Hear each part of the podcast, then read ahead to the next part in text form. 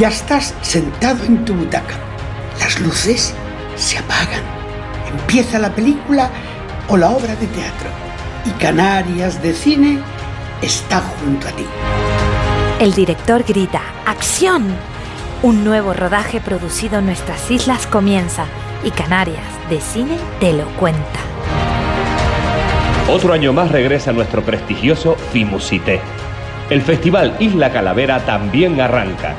Destacados artistas y creadores visitan nuestra tierra y Canarias de Cine lo vivirá para contártelo.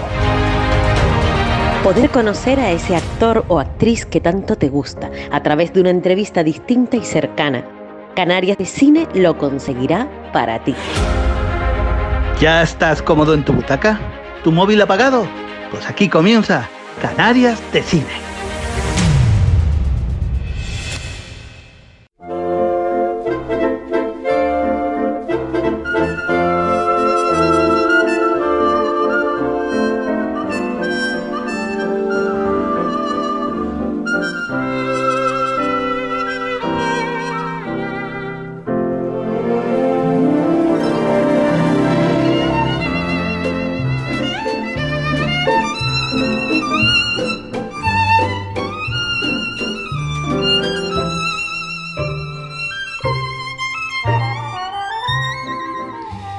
Bienvenidos sean todos y todas a esta nueva entrega de Canarias de Cine, temporada 2, capítulo 8. Soy Francisco Torrea, guionista, productor y presentador de este espacio radiofónico que ahora comienza.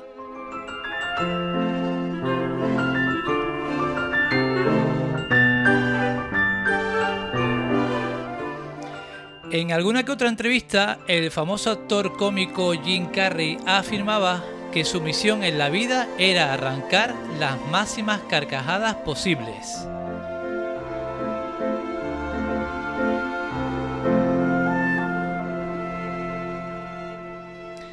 También hace muchos años la famosa actriz, comediante y cantante estadounidense Carol Barnett dijo alguna vez que todo lo que pedía era ser capaz de ganarse la vida haciendo reír a la gente.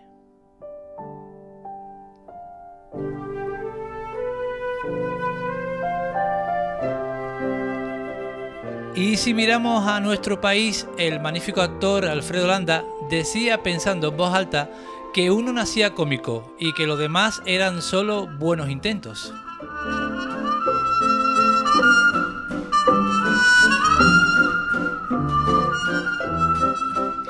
Y hoy Canales de Cine tiene el enorme honor y la suerte de traer a sus micrófonos a un gran cómico que desde hace muchos años tiene como misión arrancar muchas, muchas carcajadas al respetable, que también se gana la vida haciendo reír y que de seguro en su partida de nacimiento, aparte de nombrarlo gallego, seguro lo etiquetaron como cómico.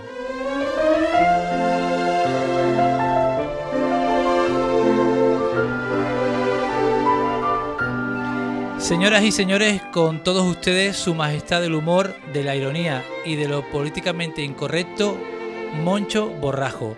Espero disfruten esta entrevista, esta charla, tanto como mi persona, como mi persona lo hizo cuando la grabó. Con todos ustedes, Moncho Borrajo.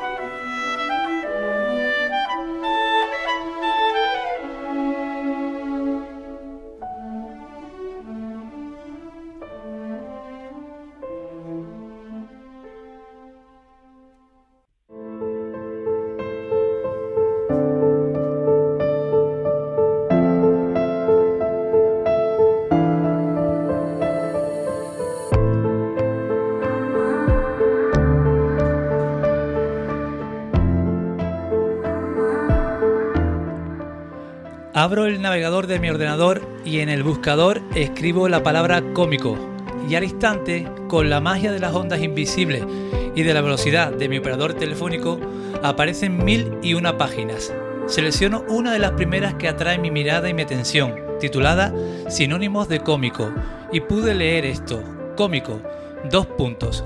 Divertido, jocoso, ocurrente, socarrón, actor, animador, bufón, caricato, comediante, humorista, jocoso, farandulero, festivo, hilarante, histrión, imitador, ingenioso, irrisorio, titiritero y tragicómico.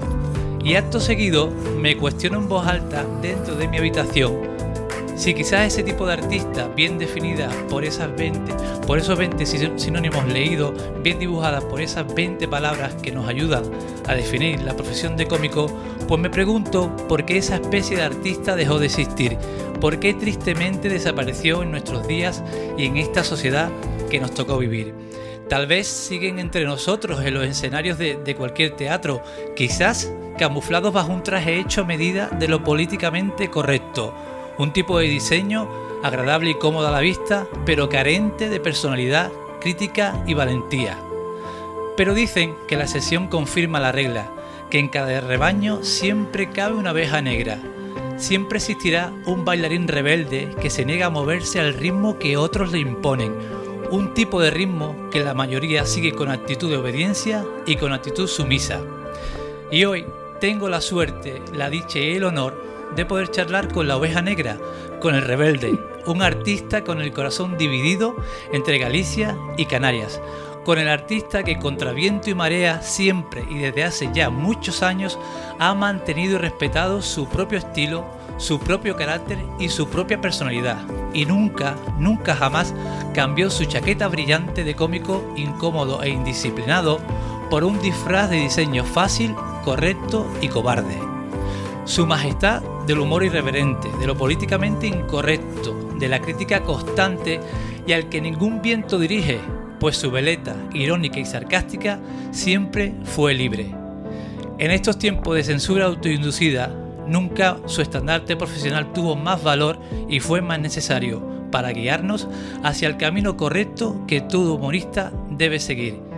Tengo la suerte de que se pase por Canales de Cine Moncho Barrajo. Buenas tardes, Moncho. Aquí está la oveja negra.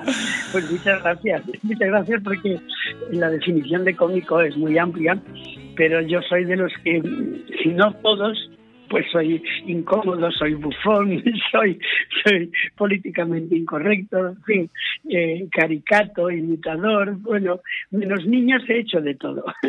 Sinónimos bonitos, la verdad, ¿eh? algunos sinónimos que, que hacía tiempo que no, que no escuchaba o que no había leído nunca, como es histrión. Nunca había leído esa palabra, Moncho, nunca. Sí, es una palabra que viene, de, que viene del latín, pero de todas maneras, eh, lo que ocurre es que en nuestra sociedad, eh, como tenemos de todo y somos tan ricos en tantas cosas, normalmente mm, despreciamos mucho mm, otras cosas. Por ejemplo, en cualquier país del mundo, el cómico es una persona respetadísima porque es algo muy difícil hacer reír. Hacer llorar, con que toques la puerta de la vecina y te cuente la vida, ya lloras. Sí. Pero hacer, pero hacer reír no es tan fácil. Aquí no. Aquí, como en cada barra de bar hay un gracioso, que es muy distinto ser gracioso que ser cómico, pues eh, pues estamos con lo mismo. Tú sabes que en cualquier bar de, España eh, tú entras y te encuentras al mejor entrenador de la selección española, al político que arreglaría todo en cinco minutos si él fuera presidente y al más gracioso del mundo, al que, cuenta unos chistes al, que yo, Al que yo lo haría mejor, ¿no? Sí, eso, eso. Y entonces, bueno, pues eh, aquí estamos, seguimos peleando, como decías tú, en el comienzo contra viento y marea, en un momento muy difícil porque creo que estamos en un momento de una manipulación total y además una manipulación soterrada, porque cuando, cuando el dictador da la cara y sabes lo que el dictador no quiere que se haga, tú utilizas las artimañas suficientes para darle la vuelta a la chaqueta y decir lo mismo sin que ese señor se pueda enterar o si se entera que no te pueda juzgar porque tú no has dicho ningún nombre concreto, no has dicho nada concreto, pero todos los demás se han enterado. Eh, ejemplo clarísimo, la canción de la estaca de Luis Jack, que no dice nada y sin embargo si todos tiramos de ella, ella caerá. Y es una estaca. Yo recuerdo que en la universidad cantaba una canción protesta que se llamaba El Faraón, que decía, eh, bueno, era, era en clave de humor y decía, a ver niños, atenderme por favor, que quiero daros una lección, que se trata nada menos del faraón. Y empezaba, el faraón es un señor que hizo una guerra y la ganó, y con los esclavos todos una tumba se construyó. El faraón era un cabrón. Y, y todo el mundo, claro, y pasó la censura, porque yo hablaba de un faraón. Evidentemente todo el mundo sabía de quién estaba cantando el borrajo. Total, bueno. Pero, no, no, eh, eh, eh, he estado revisando los DVDs que tengo tuyos de hace tiempo y bueno, viene un poco a, colación, de lo que estaba diciendo antes, ¿no? con perdón por la expresión, tú repetías en, esos shows, ¿no? De que antes había un cabrón y lo tenías más o menos definido y enfilado, ahora hay muchos, ¿no? Sí, ahora, ahora, ahora hay, ahora hay que preguntar en qué barrio lo quieren, en qué zona. sí, bueno, realmente mm, yo creo que uno de los papeles del cómico en, el más amplio sentido de la palabra, es estar en contra del poder establecido, esté quien esté. Yo estuve en contra de Franco, de la UCD, del PSOE, del PP, y claro, cuando no te quieren, cuando no te pueden clasificar eh, sufren mucho. Entonces, para unos eres facha, para otros un rojo de mierda, para otros eres. Bueno, y más ahora que estamos en un momento donde las redes sociales ya sabes que han dado títulos títulos universitarios a los mediocres. Entonces, cualquier, cualquier mediocre de ese país que tenga un ordenador o un móvil opina. Y entonces, aparte de opinar, que tiene todo el derecho del mundo y toda su libertad a opinar, lo que no puedes ofender ni insultar. Pero aquí no. Aquí o, conmigo o contra mí. Aquí el término medio no existe. De hecho, somos un país que no tiene un partido liberal. Aquí es derecha o izquierda, ultraderecha o ultraizquierda aquí eso de, del, del, medio parece que no, que no funciona. ¿Cómo estás, Moncho? ¿Cómo, ¿Cómo, te encuentras después de, de este confinamiento? Pues ya has empezado a trabajar, ¿no? Eh, ¿Has hecho ya algunos, algunas actuaciones? No, aún no he hecho nada. Empiezo el día... Ah, yo pensé que había salido para tu tierra a actuar. Sí, tenía que haber ido a Coruña y lo ah. suspendieron por ah, del coronavirus. Ahora me iré a Santander, bueno, a Santander no, a, a Torlavega, y dos días y luego iré a Vigo y a ver si empezamos a trabajar un poquito. ¿Cómo me encuentro? Pues exactamente mm, con impotencia, con una sensación de que, de que lo políticamente correcto sigue funcionando, es decir, eh, que hay una una represión total hacia las cosas. A mí me gusta mucho la expresión, disculpa que te interrumpa, de que conocí, ¿no? De, auto, de, censura autoinducida. Esa es la, esa, es la máquina, la, la, digamos, la herramienta, perdón, la herramienta perfecta, ¿no? Que nosotros mismos... Cuando, claro, la, la, la autocensura es cuando ya consigue el dictador eh, que tú mismo te censures a ti mismo. Entonces él ya no se preocupa. Es decir, cuando, cuando el poder establecido, sea del partido que sea, consigue que tú mismo tengas miedo a escribir o hablar por temor a que te puedan castigar, entonces es que ya has conseguido lo que tú querías.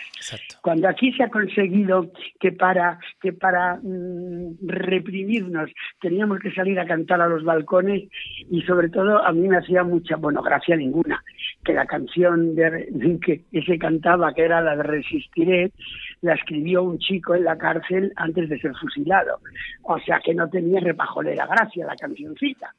Y luego, y luego, sí, luego pues pasó igual que con, con Al Alba de, de Aute, la de Al Alba, Al Alba, que yo un día me quedé perplejo cuando se le escuché cantar a un montón de niñas pijas, o sea, hija, por favor, no sabes, cantando al alma como súper genial de la muerte, pues en Madrid estaban todas a la, la, la, la, la, la, y resulta que al alba la canción está dedicada a los últimos señores que pasaron por el garrote Vil con Franco. Que al alba se, lo, se los cargaban, ¿no?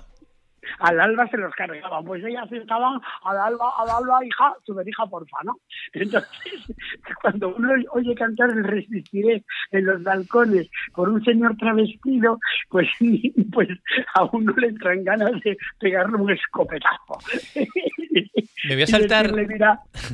me voy a saltar el guion, Moncho, eh, porque es que lo tengo ahí y necesito soltar la, la, pregunta. Vaya por delante que no es criticar a compañeros ni comparar una cosa con otra, pero a mí me gustaría preguntarte, Moncho, ¿qué crees que falta en el humor en España o en los escenarios de España o en lo que se canta en España en estas últimas décadas? ¿Qué, qué crees que, pues, falta? Está claro que no vivimos en una dictadura. Hay, una, hay una respuesta que puede parecer vulgar, pero es muy aclaratoria y muy popular. Te veo venir, te veo venir, te veo venir, sí. Te veo venir. Faltan cojones. Es decir, eh, eh, sí, es decir, em, aquí nos adaptamos, nos adaptamos y luego eh, aparecen siempre esa frase que a mí me da mucha rabia, es que tengo que comer. Claro, todos tenemos que comer, pero, pero para comer no hace falta arrodillarse. A ver si nos entendemos todos un poco. Eso, eso de que de que, de que, para comer te tengas que arrodillar, pues no, yo no soy un perro, yo no me arrodillo. Y entonces, ¿qué ocurre? Pues, pues lo que pasa que cierran teatros, no tienes contratos, no te Te tienes que autoproducir. Claro, y cuando te autoproduces tienes que encontrar a todas las grandes empresas, porque porque no te no te toleran. Entonces, bueno, pues y, luego que estamos llegando, mira, no soy yo, hay un filósofo francés que hace poco lo leí en, en, en una entrada en, en internet que decía que estamos en el siglo de la mediocridad. Es decir, hemos hemos elevado a título universitario al mediocre. Y entonces, claro, eh, eh, si un máster se consigue con dinero, si yo tengo dinero puedo conseguir un montón de máster, evidentemente, pero el máster no me da categoría intelectual ni me da categoría personal. Y luego, por ejemplo, a nivel de humor, a mí me da mucha pena que si te das cuenta, quitando dos o tres monologuistas, los demás son suavitos, ¿eh? Muy Aquí críticas, críticas, críticas al gobierno no hay, ¿eh? Cuidadito, porque si no, no trabajas. ¿eh? Esto está, esto está muy claro. Hay que meterse siempre con aquellos que, que, que no, no le gustan. Y entonces, claro, el humor tiene entonces las cosas más importantes que tiene. En un libro que yo tengo un ensayo que se llama Lo Borrajo, yo digo que el humor es un arma y una medicina. Es un arma para la gente humilde, para el pobre, para el que lucha, porque es la forma, la única forma que tiene de reírse del poderoso, eh, es un arma poderosa, porque a veces mm, la palabra hiere y mata más que el arma. Y es medicina, y es medicina porque te ayuda a superar muchos problemas si te tomas la vida con humor. Pero claro, eh, aquí la están utilizando como medicina otros como pomada y otros como bálsamo para cuando te hacen algún favor ¿eh? sexual, pues utilizan la crema. ¿Piensa Moncho que la piensa Moncho que, que la, la, potencia intelectual de un hombre se puede medir por las dosis de, humor que es capaz de utilizar?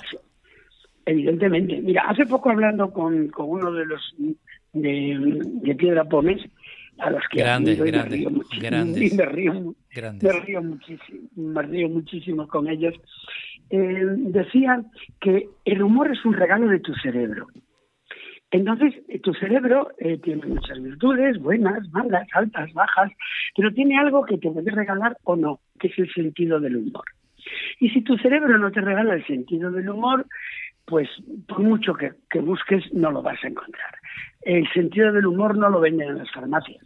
El sentido del humor se, tiene Sí, el sentido del humor se tiene cuando uno se mira al espejo por la mañana en pelotas y se descojona de uno mismo. Y entonces, a partir de ahí ya se puede reír de lo que sea, porque empezar, bueno, de lo que sea no. Yo sí, yo he habido temas de los que nunca he hecho burla. De hecho, el otro día en, en, el Facebook salí en, salí en defensa del señor Echenique, como el que no comulgo para nada políticamente ni ideológicamente, pero creo que los insultos a sus problemas físicos no, no vienen a cuento. No caben. ¿Sabes lo que te quiero decir? no caben. Pues al igual, al, igual que te, no, tú puedes contar con gracia un chiste de un cojo, pero no riéndote del cojo. Lo que pasa es que también últimamente la gente no es que se la coja con papel de fumar, ya es que ni se la coge, como decían los de antes, ¿no? Mira, te cuento una anécdota. Eh, antes de que mm, viniese el virus este, eh, estaba yo actuando y vino a verme un amigo mío en silla de ruedas. Y siempre que viene, se pone en primera fila y yo le digo, hola motorizado, ¿cómo estás, colega? Y nos reímos con lo del motorizado. Y una señora que estaba al lado se levantó, oiga, estás ofendiendo a un minusválido. Y entonces mi amigo dio la vuelta y dice, señora, la minusválida es usted que no entiende nada. Perdóneme, usted sí que es minusválida. Usted tiene el cerebro totalmente atrofiado. es decir, eh, aquí somos todos más papistas que el Papa. Entonces, eh, eh, yo recuerdo una vez una señora en primera fila estaba con dos, no, en primera no, segunda o tercera, estaba con dos niñas, con dos chicas de unos 14, 15 años, y las dos niñas tenían el síndrome de Down. y se estaban riendo como locas. Y entonces yo las vi y, me acerqué para hablar con ellas. Y la señora puso las manos juntas en, en símbolo de oración, como diciendo, Moncho, por Dios, no te metas con ellas que mal sabía ella que yo he trabajado con niños con el síndrome de Down, las subía, las subía al escenario, se rieron conmigo, y entonces de repente cuando ya se marchaban, una de ellas dice, Moncho, viva la madre que te parió, pero hacía a pleno volumen.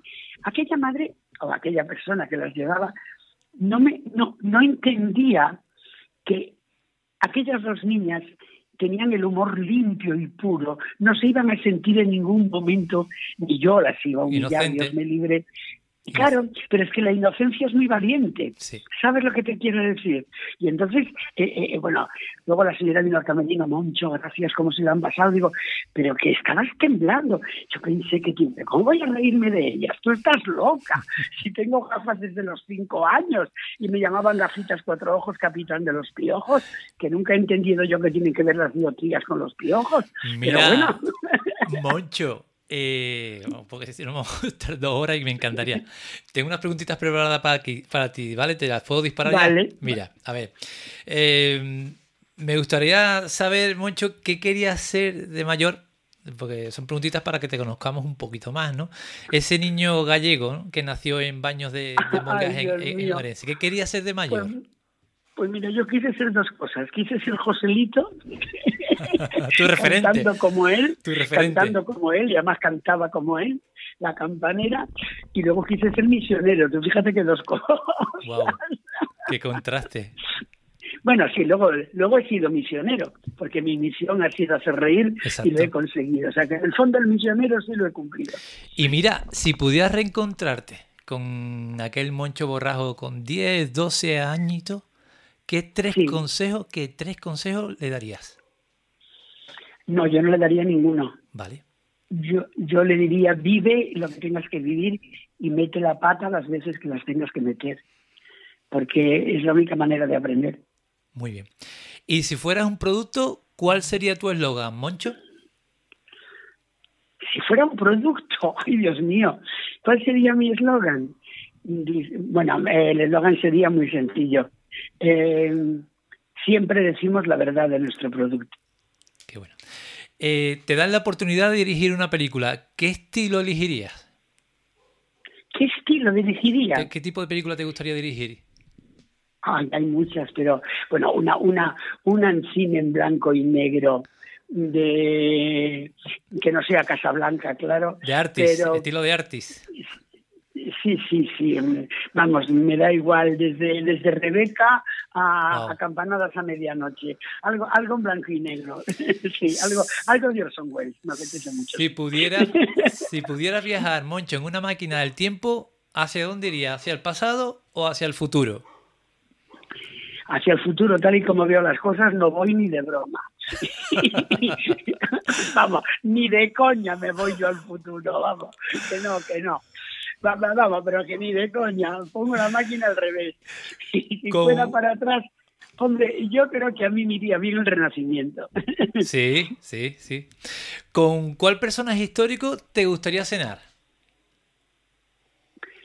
hay muchos, pero mm, te podría decir con Leonardo da Vinci, evidentemente, con Quevedo, con Gandhi, con Quevedo y con Teresa de Jesús. Hola, la cena con Teresa de Jesús tenía que ser tremenda.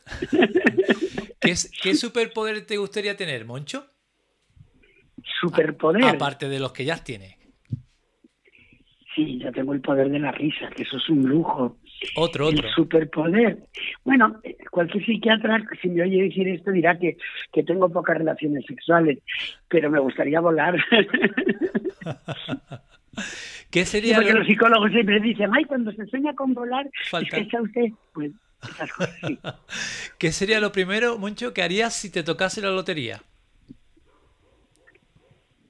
sentarme y pensar, eh, bueno, en, en- en pensar en unos amigos que tengo que le hace falta mucho dinero. ¿Qué es lo que te pone más nervioso de esta sociedad en la que vivimos? Los mentirosos. O sea que por eso no pongo la tele. Y de las personas, ¿qué es lo que te pone, algo que te ponga muy nervioso de las personas?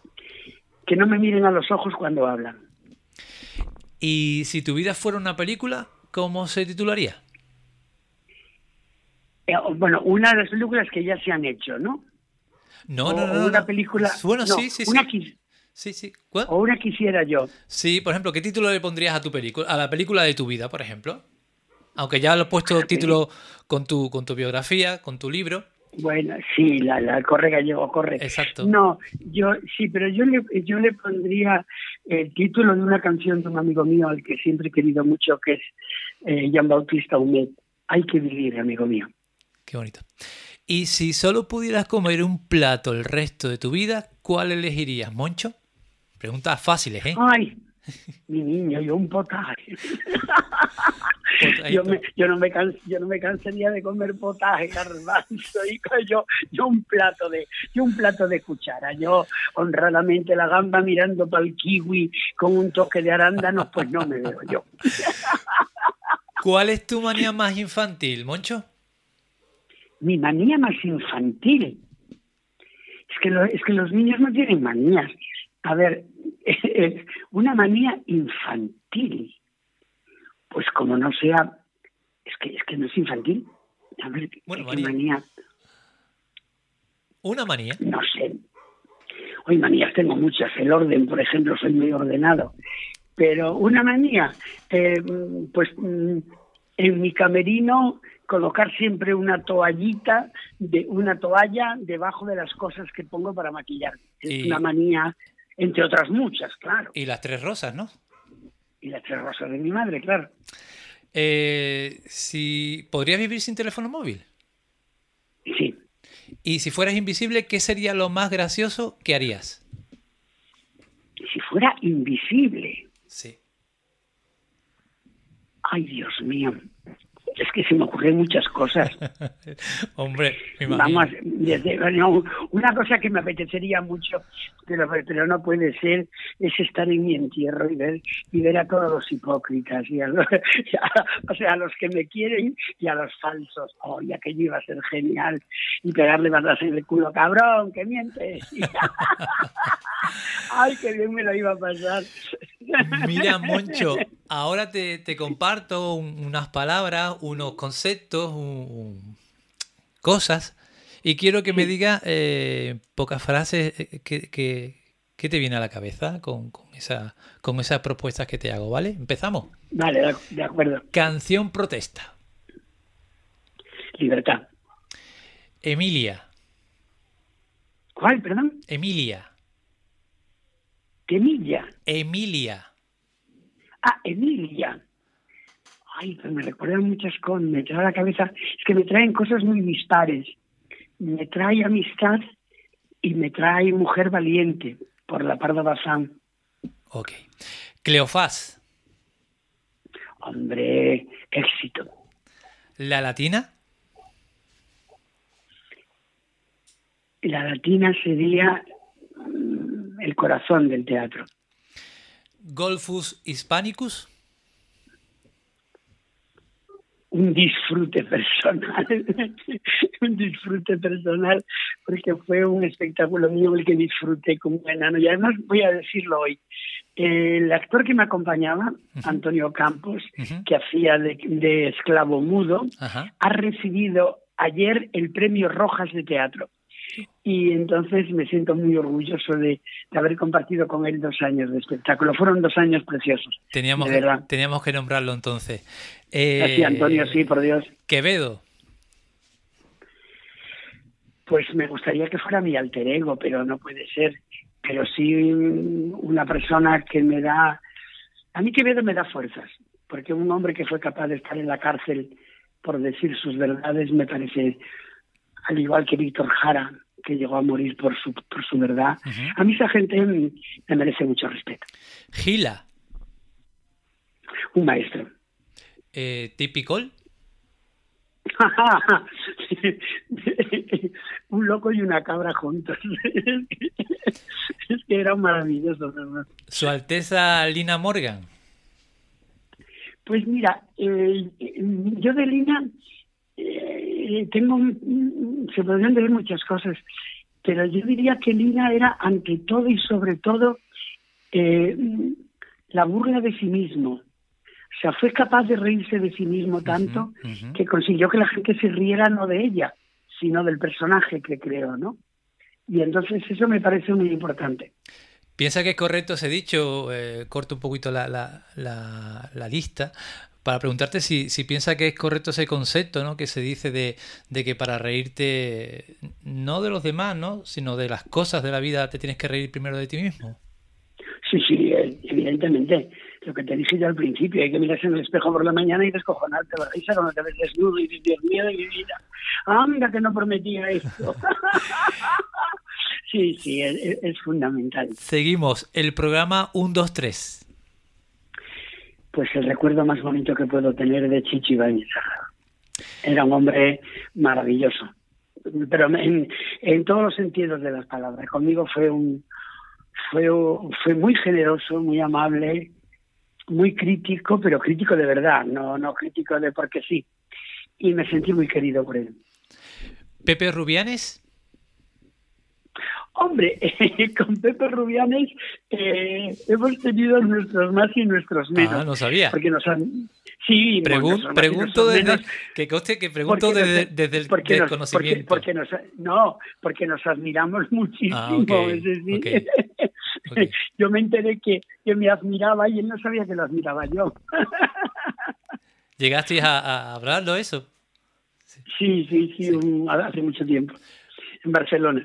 ¿Pedro Ruiz? Pues una persona que a mí me, me ayudó a tomar un camino, porque yo, yo lo conocí en Barcelona, lo había visto trabajar en, en Valencia y, y, cuando vi su show me, me di cuenta que, que, podía, que yo podía eh, no hacer lo mismo, porque eso no se puede hacer nunca, Pedro no, no lo puede imitar nadie, es él, pero que sí tenía yo mi propio estilo y que tenía que aprovecharlo. Fue, fue así como, como decirme, mm, sigue por donde vas, que mira dónde estoy yo. Hay gente que en este mundo, para gustos colores, ¿no? Y hay que respetar los gustos de los demás. Hay gente que, que admira el tridente de un Real Madrid, el tridente de un Barcelona. Pero para mí el tridente, Pepe Rubianes, Pedro Ruiz y usted, Moncho, y tú, Moncho Borrajo, para mí ese tridente es, eterno. vaya, vaya tres, vaya eterno, tres patas banco. Eterno, eterno. La verdad es que, que, bueno, el, humor vuestro es algo que, que tengo, desgraciadamente, eh, que, tirar para atrás y, recuperarlo en YouTube y demás, porque eh, de vez en cuando necesito ver artistas y humoristas que, que de ese estilo y de Y es curioso porque, porque éramos tres mundos muy distintos, decía, o sea, dentro de la misma línea de la crítica y, de la, y, de, y, de la, y de la palabra por la palabra, yo era más cabaretero, a ver si nos entendemos. ¿eh? yo era más, de, más de más de cabaret, más de chaqueta, lentejuela, de palabra igual. El Pedro era más un poquito eh, showman americano, ¿no? De alguna manera, el estadounidense. De, esa escuela. El más de, eh, sí, el más de la palabra recta, directa, menos menos artilugios. Y Rubianes era un, un, un, volcán de palabra continuada que, que, que, que evidentemente era, era una bomba de relojería, porque era una bomba de relojería. Pero bueno, también es cierto que los tres hemos tenido y seguiremos teniendo grandes admiradores y grandes detractores. Yo creo que tenemos la suerte los tres de que mm, hay gente a la que no le gustamos y eso a mí me encanta. Porque eso significa que yo hace poco escribí una frase en un graffiti me dijo un amigo, ven y pon algo aquí. Y dije, y dije pienso, luego cabreo. Entonces, Entonces eso me gustó mucho.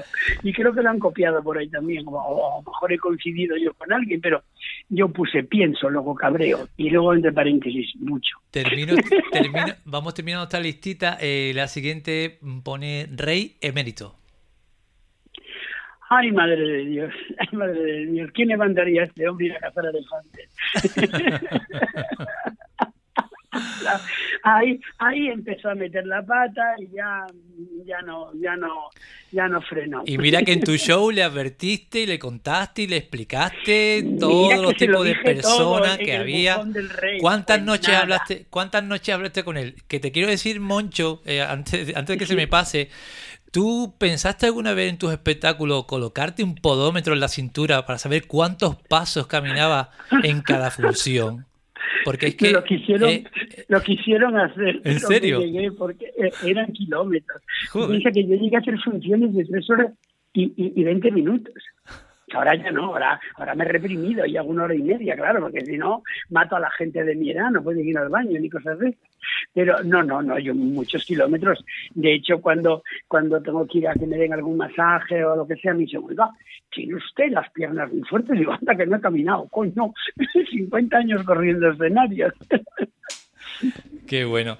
Eh, mira, Moncho, eh, te quería comentar eh, si te apetece hacer una especie como de, entrega de premios en, broma para terminar esta, esta, esta, esta entrevista.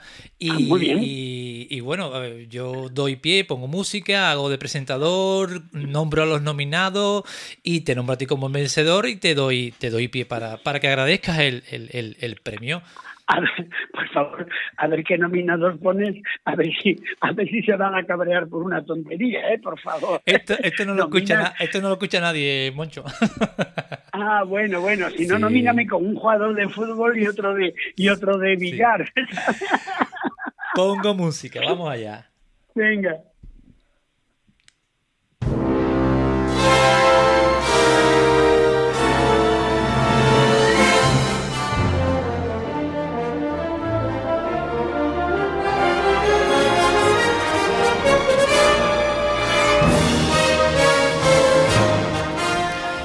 Y los nominados al Caricato por mejor actor este año son.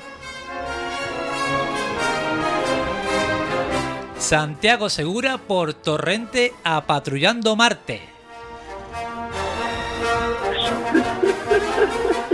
Carra Elejalde por 138 apellidos vasco Me cago en sos.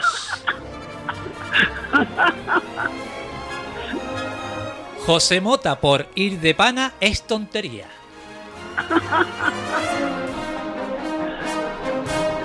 Y Moncho Borrajo por un guanche, una mega y la madre que los parió. Y el ganador del caricato al mejor actor es.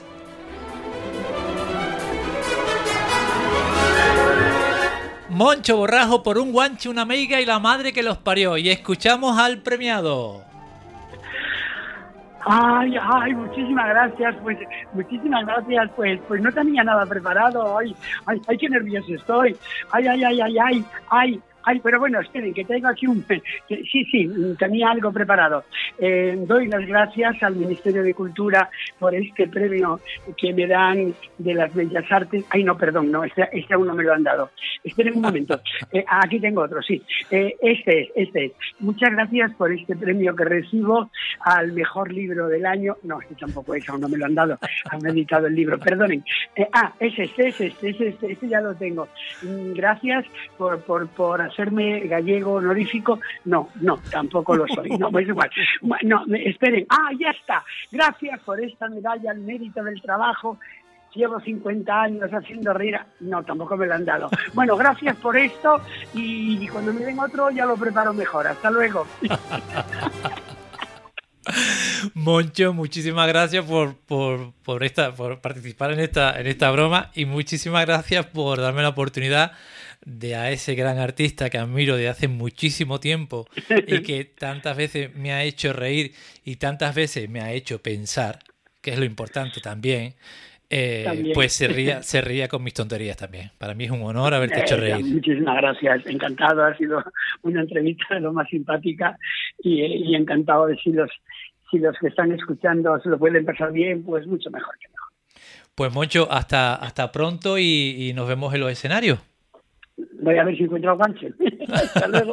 Chao.